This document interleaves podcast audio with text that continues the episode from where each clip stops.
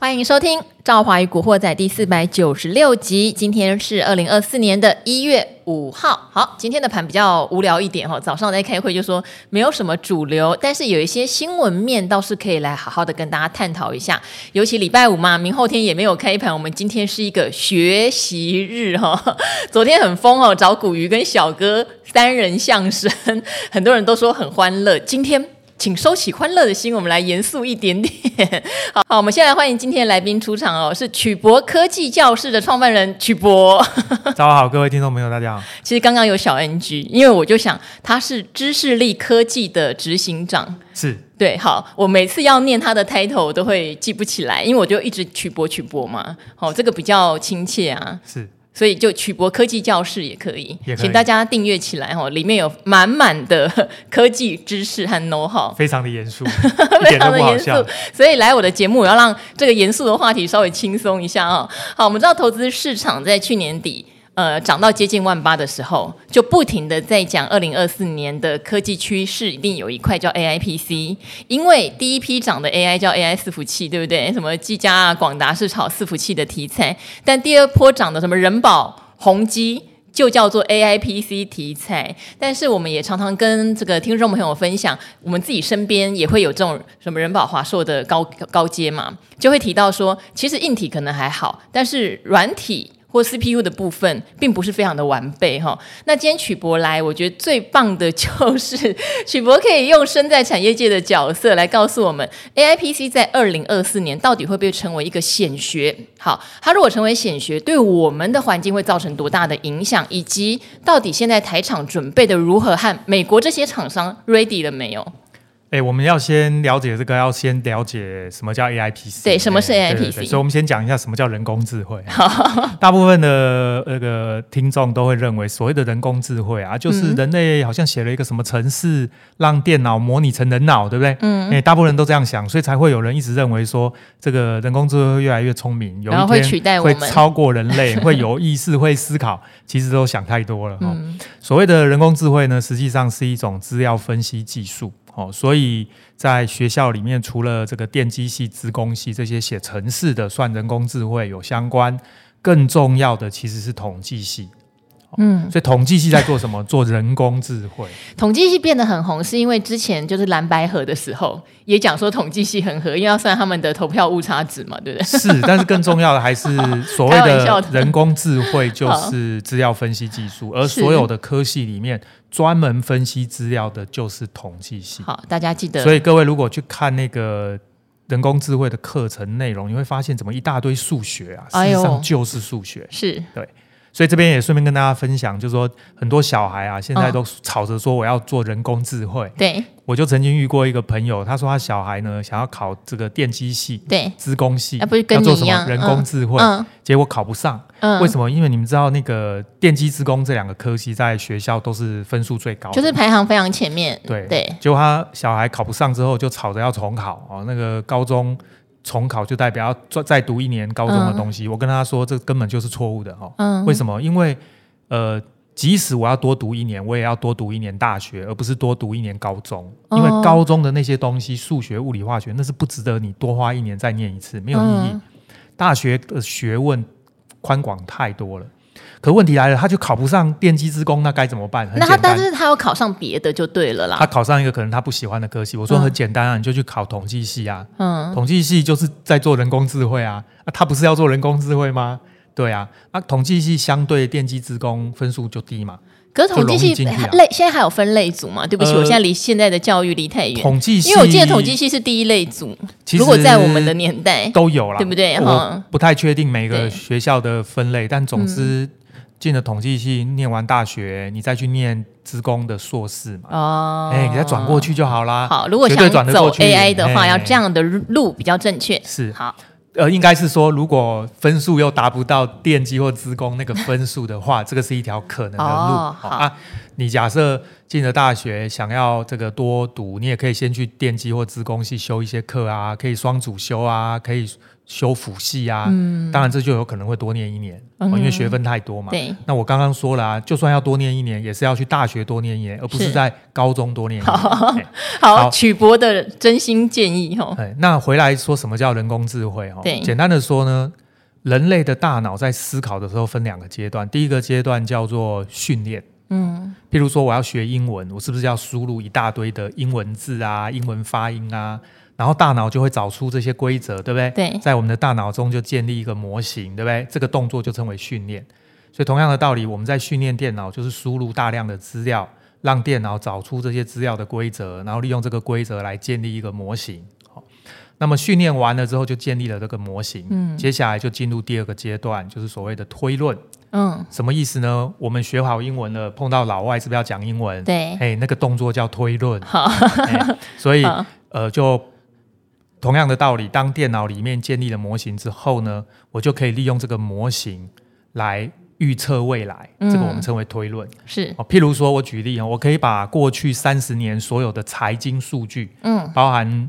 黄金走势啊，物价指数啦，这个美元指数啦，嗯、失业率啊，还有把过去三十年台积电的股价输入电脑，找出规则，哦、建立模型，对什么模型？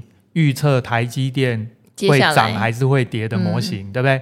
好，有了这个模型之后呢，我们就把它称为投资理财机器人。嗯，哎，这个各位一定有听过。对，机器人理财现在有了这个东西。接下来，我在今天开盘前，我就可以输入今天最新的财经数据，对不对？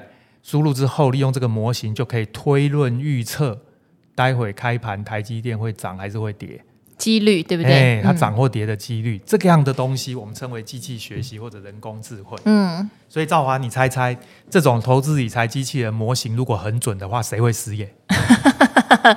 你不要这样，我们晚上理财节目还是要做的，好吗？欸、你就会发现，如果有这种东西的话，我们就不用做理财节目了。不过真的啊，因为美国或是台湾其实都有理财机器人的功能哦，是也不是不行嘛，哈、啊，也不是不行。哎、欸，问题来了，对，现在有这种公司，那为什么我们节目还做的那么下下叫呢？原因很简单嘛，因为那个模型不准啊。我觉得除了模型不准之外，每一个人还是梦想着靠自己能够超越谁谁谁。我觉得还是有这样的一个想法，呃，那就代表你对这个自我要求比较高。对，没有散户朋友很多是这样想呀。我认为一般的散户的想法会是我躺在家里什么事都不干，把。钱丢给电脑，电脑每天帮我算，然后每天赚，你不觉得这才是散户要的吗？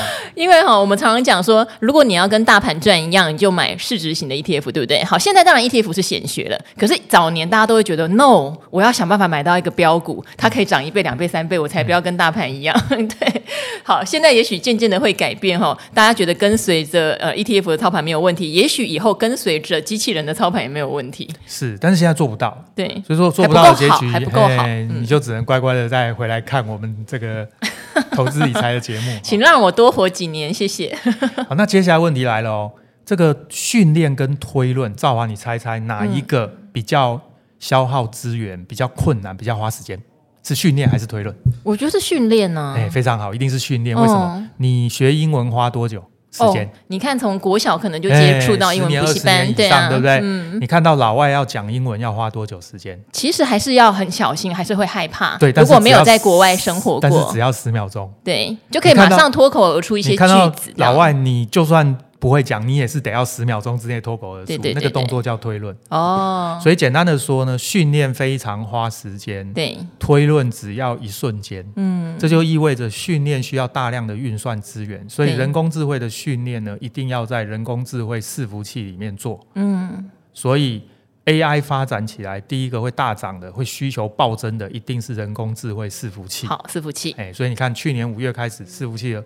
股票开始大涨，对，那涨了一阵之后开始修正，因为涨过头了嘛，修正，因为 它把三年以后的业绩啊，对，那修正下来之后，它会一路一直修正下去吗？一定不可能，为什么？因为今年到了，业绩要交出来了，是，而且我很肯定告诉大家，他们的业绩今年都会很好。好，伺服器部分一定是这样，因为伺服器缺货，现在的状况确实就是缺，对，那晶片也缺，封装又缺，嗯，所以台积电的产能也缺，所以在这一个区块肯定是供不应求。那当一个公司业绩陆陆续续开出来都很好，那它的股价当然没有理由一直跌啊，嗯、对不对？所以一定会反弹。嗯，好，这是一个。那第二个问题，推论是要在云端伺服器做，还是在终端做？终端啊，哎、欸，嗯，问题又来了。现在如果你用 Chat GPT 的话，它是用云端在做哦，所以你跟 Chat GPT 聊天，你问他问题，他要丢回云端推论运算，再丢回来，大概要十秒钟。所以各位回回去可以去尝试一下，你跟 ChatGPT 聊天，它的反应时间就是十秒钟。嗯，他要先去云端再下来。对，可是这一来一回十秒钟，嗯、问一个问题等十秒钟，这种使用者体验就不好。嗯，哦，你看，我们希望的是一个终端的这个人工智慧，我问你就答，就好像我你现在问我。我要等十秒钟再回你，你会不会觉得我 idle？不是，我们没有，我们都喜欢反应快的人，就这样子嘛，对不对？哈，所以我想怎么解决这个问题？嗯、很简单，就是把推论的运算从云端搬到终端。嗯，好，问题来了。云端伺服器因为运算能力强，这大家都知道，所以做推论绝对不是问题。可是当你要用终端装置做推论的时候，就牵扯到现有的手机或者电脑，它的处理器是跑不动的。嗯，跑不动怎么办呢？所以科学家唯一能做的事就是把硬体加速器放进去，这就是我们所谓的人工智慧的硬体加速器。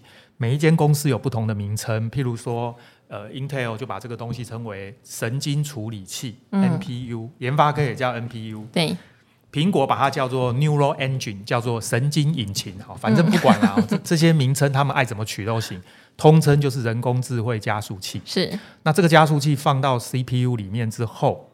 Intel 也这么做，AMD 也这么做，嗯、高通也这样做，联发科也这样做，所以这个就是所谓的终端人工智慧。是 Intel 把这个技术称为 AI PC。嗯，可问题来了哈，就算把加速器放进去，实际上现有的这种聊天机器人，就是我们所谓的大型语言模型，它是很大的模型，也放不进去。大概能够放进去现有的技术，我讲，譬如 ChatGPT。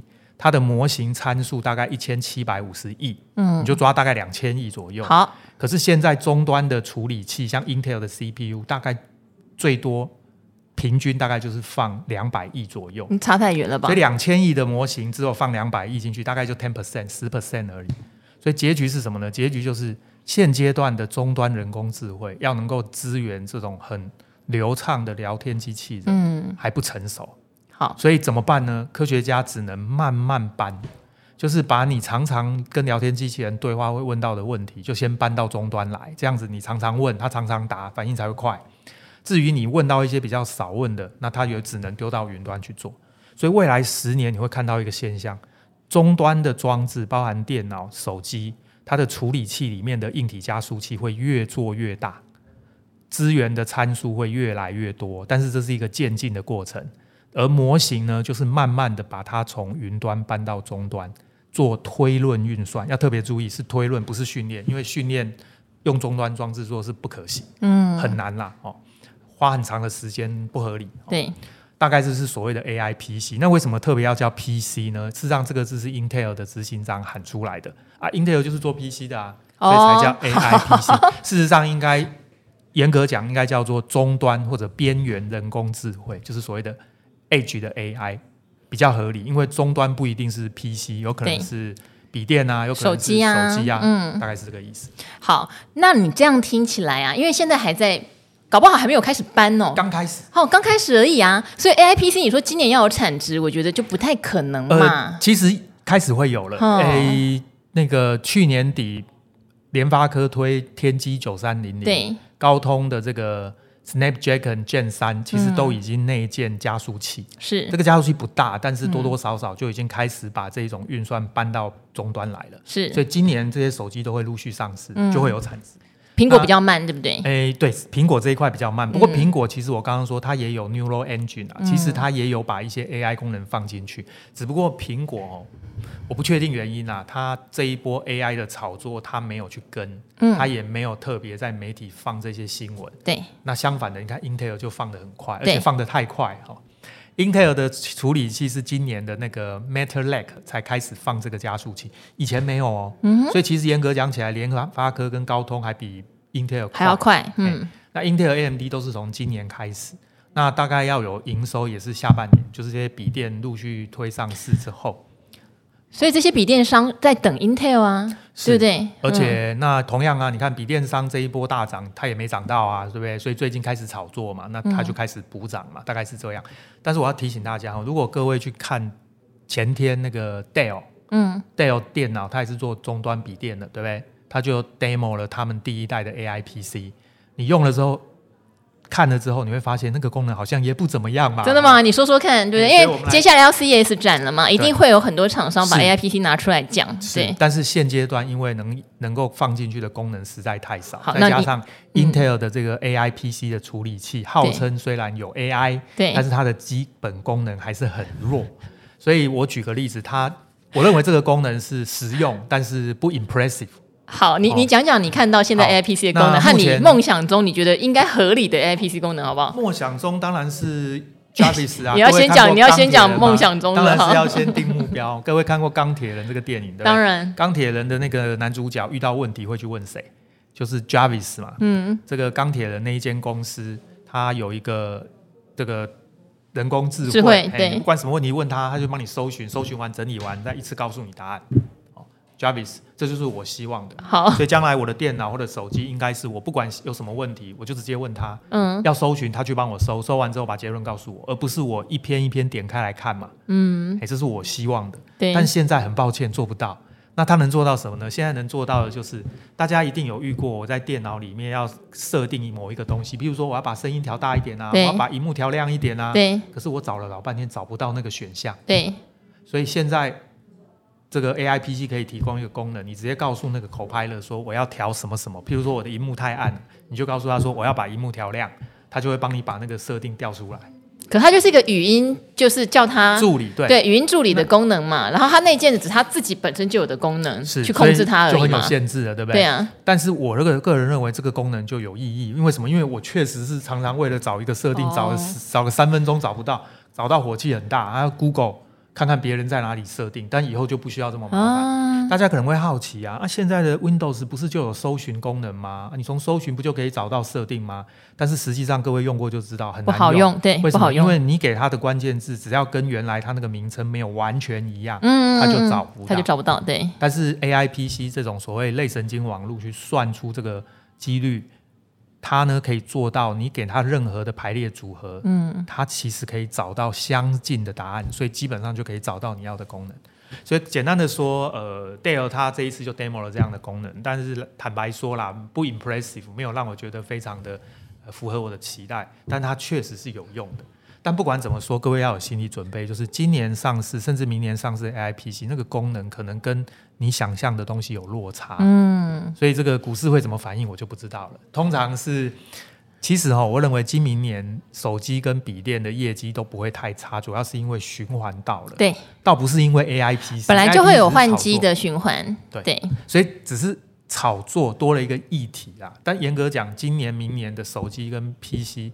照理说，业绩应该会慢慢的回升。是，好，呃，曲博讲的很实际啦。以功能来说，哈。就是不管你的手机或是 NB 卖的好，可能跟 AI 没有什么关系，因为功能很阳春。但是也该轮到了，对不对？哈，前两年消费性电子市场很惨嘛，因为在疫情期间堆积了太多的换机红利了。好，经过两年的消化，明年甚至说后年哈，也应该要有一个明显回温的景气才对哈，这个才是比较实际的。而且赵老常提醒大家，在疫情期间，可能全家人本来只有一两台 notebook，变成一人一台 notebook，因为要远端教学嘛，所以一次。次换，也许不是一台两台换，是全家四台要一起换的时候，那个量其实是会出来的。是啊，因为你已经用了，你也不可能说因为这样就不换啊。这个我觉得人就是这样，你一旦用了就一直用下去。哎、欸，我觉得我很奴哎、欸，我觉得 AIPC 只要它能够把我哈丢进去的一些很简单的图表跟文字自动做成非常精美的 PowerPoint，我就很满足了。Office 原来也有提供这个功能啊，这个就是所谓的 Copilot 啦。所以微软其实现在就转型成 AI 的公司嘛。是。那甚至这个 AIPC 一个重要的功能叫 Hotkey，嗯，就是。微软下一个版本里面就会出现那个快速键，你按一键就立刻可以讲话，嗯，它立刻给你反应。是，我想将来的这个终端装置就会朝向 Jarvis，就是我们刚刚说钢铁人里面的那种科幻电影的场景去发发想。是，当然是需要时间，所以一开始都是炒作啦。那炒作一顿之后，就会发现你要面对现实，就是要你要看业绩。那我个人认为那个业绩，呃。会确实会恢复，会慢慢慢恢复，但它不见得是因为 A I P C，主要还是因为换机潮到了。好，因为刚刚提到说伺服器这个需求是非常明确的，今年就供不应求了。是但是我们有很多的电脑组装厂，它真的只有做在硬体的部分，它也许在业绩上的回暖就不会这么明确，对不对？呃，我认为今年接下来第一、第二季慢慢开出来，你就会发现业绩都非常好。嗯，我们就不特别。你说光是电脑组装也是好的。是啊，就是台湾那几家电子五哥做，嗯、只要是做人工智慧伺服器有相关的，如果跟伺服器相关，一定是今年业绩不错嘛？对。如果没有沾到边呢？但是你也要看它。到底跟伺服器有多相关？哦，因为有一些其实伺服器占比很小，那个影响力不大。但是伺服器占比只要是大的，理论上今年业绩都不会差。是好，那今天还有一个消息哈，大家也讨论的很剧烈，而且盘盘面上的反应有点看不懂，就是三星在晶圆代工成熟制程上面是降价的。哦，好降价之后呢，台湾的利基电不知道为什么就冲到快涨停。我刚才就有直接问曲博说啊，这样。不是利空吗？为什么利基电涨停？曲博说不要问我，不知道。因为对曲博来说，这确实是一个晶圆代工的杀价竞争的态势。这个哦，其实我们刚刚讲到人工智慧的需求嘛，那里面很重要的就是处理器。对人工智慧的处理器都是先进制程，所以这个先进制程的订单其实几乎现在都是落到台积电手上。对，所以台积电不担心嘛，对不对？台积电我认为它今年、明年的业绩都不是问题。嗯、那另外一个重点就是每一家。云端伺服器厂商，我讲的是像 Google、Amazon、嗯、微软，哦，甚至脸书哦这些公司，他们通通在开晶片。这些晶片为什么要开？因为他们没有办法用 NVIDIA 的 GPU，因为实在太贵了。嗯，这么贵的晶片，你想想看，将来亮起来、需求起来的时候，那钱都被谁赚走？都被 NVIDIA 赚走了。嗯，所以我是 Google，我是 Amazon，我一定是自己开晶片。而这些开晶片出来的晶片丢到哪里去？全部又都丢到台积电去，因为现在状况是，Intel 技术慢慢要追上，号称啊，但问题是追上是你号称的啊，你要有产能啊，你要有良率啊，你要开得出来啊，开不出来。我认为两年之内 Intel 开不出这么多产能，它光是做自己的 AI PC 的处理器都做不完的，它怎么有能力去帮人家代工？三星很麻烦，因为它是落后的。它的三奈米呢，又是用了这个所谓的环绕闸极的 GAA 这个。好，上次你有帮我们分享过，他现在想要绕道嘛，对不对？对，嗯，他这个是不对的。嗯，那我还是认为三星最聪明的是要回头跟台积电一样，用旧的电晶体，就是所谓的 FinFET 七四场效电晶，那是成熟的、稳定的。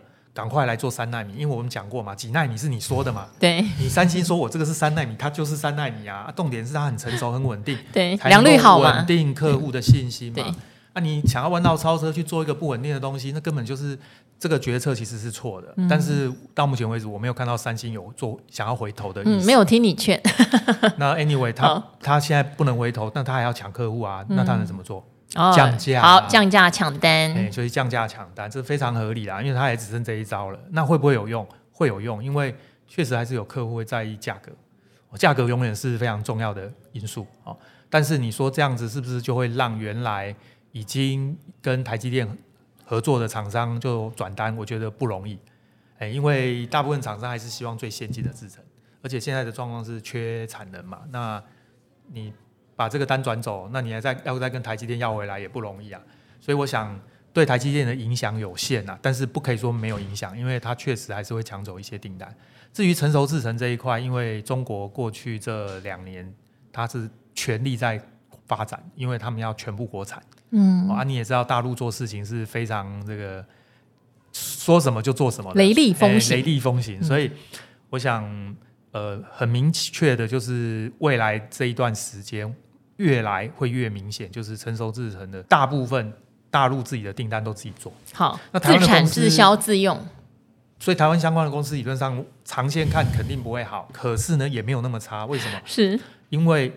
现在的状况，全世界就是分两块，一块就是中国大陆，另外一块就是其他。好，因为中美贸易战嘛，好，也有晶片战嘛。我认为其他的厂商不会找中国的代工厂，嗯，即使你便宜，我也不想。为什么？我不想卷入中美贸易战，不想得罪老美。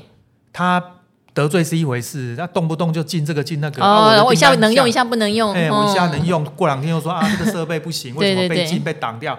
那我给你下好的订单，签好了合约不能执行，这个对企业经营是风险。也对，所以我这个不管基于什么考量，总之风险不安定就是我的。这个对我来说就是一个 risk，我就不要，嗯、所以这些订单最后还是只能去找其他代工厂。哦、那这个其他代工厂当然包含这个联电啊、电、联电啊，或者是 Global Foundry，对，或者是其他。对，所以在这一块呢，我认为台湾的联电、力积电还是有它的竞争力。嗯，哦、毕竟呃，两岸暂时看起来没有立即的风险嘛。那第二个就是、嗯、呃，他们的这一些成熟制成摊提折旧也都差不多。对啦。对，嗯，所以整体而言，呃，这些公司就朝大陆以外的客户的方向去争取，我觉得它还是有它的生存空间的。好，呃，这一批晶片很有趣哦，三星有特别强调是这种车用辅助驾驶的晶片哦。他说，因为库存堆得非常高，也等于是前两年也是疫情期间，不是车用晶片缺到爆炸烂吗？那现在反而是太多了，然后所以。车用晶片相关的厂商压力也都蛮大，恩智浦啊、安森美等等。但台湾似乎就比较不受到这个影响，也许就跟曲博讲的一样啦。因为中国大陆虽然它的成熟制程开出来非常多，但是也有中美晶片战的这个议题，所以不代表台湾的厂商就会被瓜分掉很多的市占率，并不是。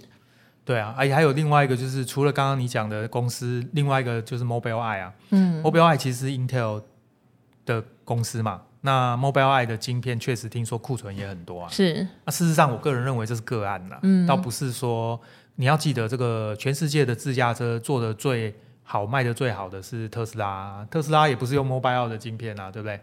那再来就是那个比亚迪啊，比亚迪的电动车也不是用 Mobileye 的晶片，所以其实我认为它的晶片库存多，不代表说啊电动车好像真的多市场多差。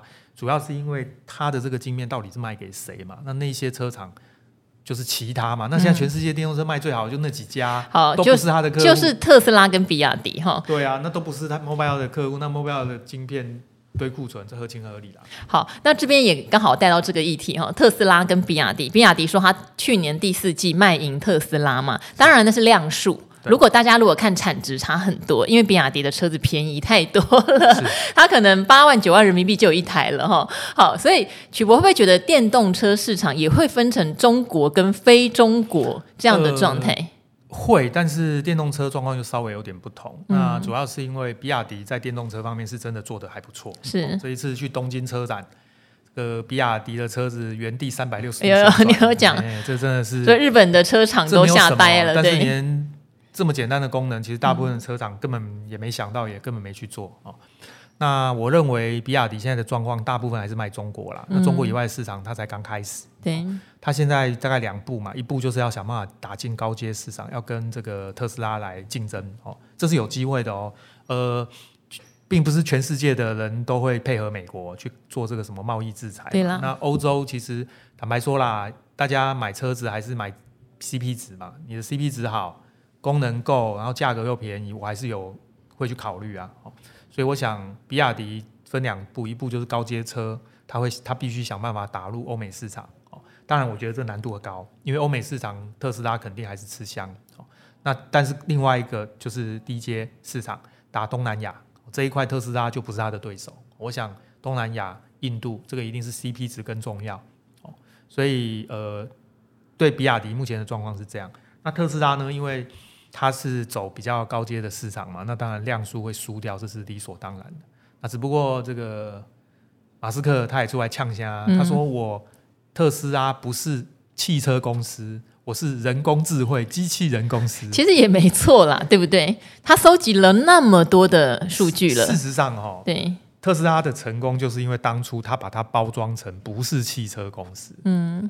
但实际上，他骨子里就是汽车公司。他不是，他在美国的挂牌也是被挂牌在传统汽车工业里面啊。是啊，他就是，他只是用包装的方式强调他不是。是。那当然，我不否认自动驾驶技术，特斯拉是领先的。是，这个是。他不是上次你还接受过他的机器人？他机器人长得很，他的很阴森呢。对，但是。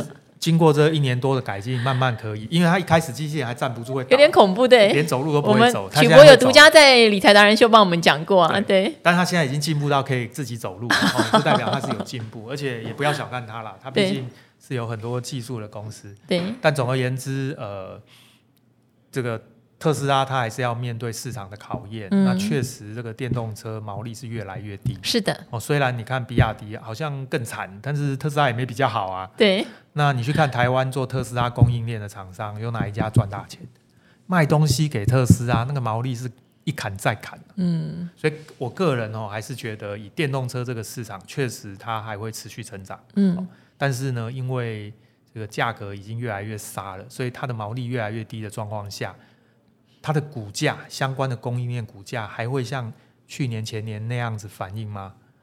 哦、我觉得会有点像当年苹果概念股，对不对？刚开始苹果在大放异彩的时候，相关供应链的股价涨很多，股王是大力光嘛，出给苹果的镜头，但是时之有年之后，大家就知道毛利越来越低，对，越来越低，越来越低，瓶盖股变成了一个毛利率很低的代表。对，可能会电动车目前的状况也一样，所以大家要特别留意啊。嗯、虽然电动车大家还是觉得它很重要啊，还会成长，嗯、是，可是问题是它现在的状况就已经是这样。嗯，好，最后呢，曲博哈，他今天还提供我一个我今天没有 follow 到的讯息哦，真的很高端哈，请曲博来帮我们聊一下哈，因为今天有个消息叫做。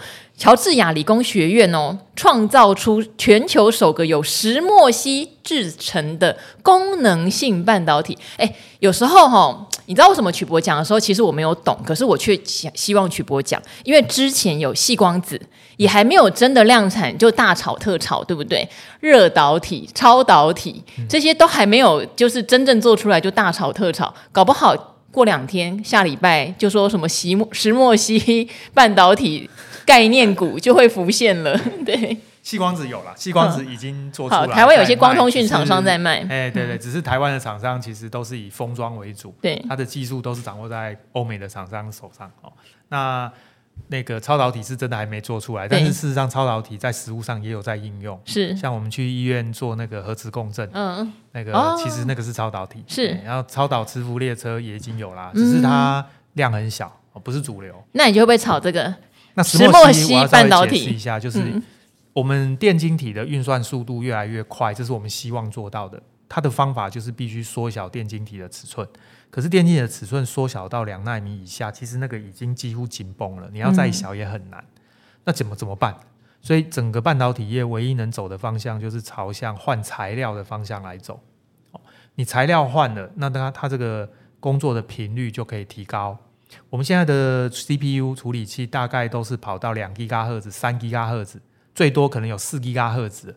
你没有听过十 GHz 赫兹、二十 GHz 赫兹或一百 GHz 赫兹的处理器？为什么？因为那个材料做不上去。哦。你电晶体做的再小，你看现在为什么做到四 GHz 赫兹？那是因为我电晶体一直缩小。那电晶体越小，我那个电子在里面跑的距离就缩短了，当然速度就会变快嘛，这很正常。可问题是，你就没办法再缩小啦。所以未来的方向之一就是换材料。那换材料的种类很多。那石墨烯一直都被认为是一个可能。哦，那石墨烯它事实上是碳原子排成这个六角形的结构，嗯，而且是一层一层的层状结构，叫做石墨烯。哦，那过去科学家有把这个石墨烯长在细晶圆上。也有把石墨烯长在碳化细晶圆哦，所以这一次的研究是用碳化细晶圆哦。那总之，呃，这是一种可能的新材料。那不是乔治亚理工学院啦，事实上，全世界有非常多实验室都在做，嗯，甚至台积电、三星、英特尔一定也都有在做。是，你去查专利，他们一定都有相关的。我刚刚查，连大陆也是有在做啊。那当然，中国早就在做了。对，他们把它叫做碳基晶片、碳基芯片。好。那之前也炒很大啊，但是各位不要跟着炒，为什么呢？因为碳基芯片十年内很难量产。我不确定，我不确定会过两个礼拜台股就有石墨烯半导体概念股了。嗯、或许，但总之这个东西真的是概念股，因为十年之内我觉得成熟很难，但总是要做，因为是先进制程发展下去，十年也很快就到了啊。所以我想下一代改成不同的材料，这就是这个方向。好，他说可以用于量子运算。你还记得有一段时间台湾也在炒量子电脑概念股吗？台湾没有量子电脑概念股。好好，所以大家可以留意一下哈，真的有这个新闻跑出来，我不确定会不会过一阵子就会有人说这一家属于石墨烯半导体概念哈，或者去炒那一些有石墨烯原料的厂商，然后跟半导体一点关系都没有的。石墨烯很常被刚刚那个记者问我，还问同样的问题。对，石墨不是被掌握在中国的手上？手上啊，对啊。中国掌握的那个叫 石墨。石墨。哎，我们讲石墨烯，它是用长的，那用什么材料来长呢？用瓦斯长的，所以。这个材料非常的便宜，因为之前就有说中国要禁止石墨出口嘛，对不对？哈，但是这跟石墨烯没有关系。然后当时就有石墨烯概念股大涨嘛。我们常常要厘清一些股市的传言，或者是根本就是谣言哈。可是股票的涨跌有时候就是资金的炒作，好，所以我们并不能排除。所以等大家听到这个题材的时候，一定要记得哦，它是有点投机的，因为曲博说十年内你不会看到一个很明确的应用或发展。全世界很多的实验室在做，也许有实验室做出来，但那不代表台湾有厂商可以拿它来赚钱哈。是，这是两件事情。好，我们还是期待一下 AIPC 好了。听起来 AIPC 是比较有机会在今明两年慢慢具体化的一个产品。是一定会，嗯、因为你想想看哈，我们两个都在用电脑工作，然后呢，我叫 Copilot 帮我做什么事，结果我每问他一个，他就要等十秒钟。嗯，你呢一问他立刻回答，这个时候我可能就会问说，哎，赵华，你那个电脑什么牌子？就第一次有超越曲博的感觉。哎，那很正常嘛。那我问完之后，你跟我说啊，这是某某牌子的，那我就会想说，那我还换一台好了。嗯，我想这件事一定会慢慢发生，不会立刻发生。为什么？因为现在。我刚刚说 AIPC，还只是炒一个概念，嗯、功能还很弱，所以或许今年我觉得啊还好啦，明年后年哎差异越来越大，那我。要换电脑的时候，我就可能就换成具有 AI 功能。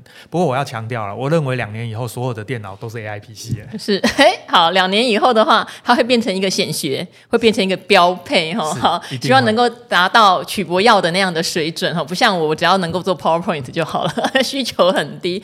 那今天非常谢谢那个曲博曲建中博士哦，也希望大家订阅一下曲博科技教室。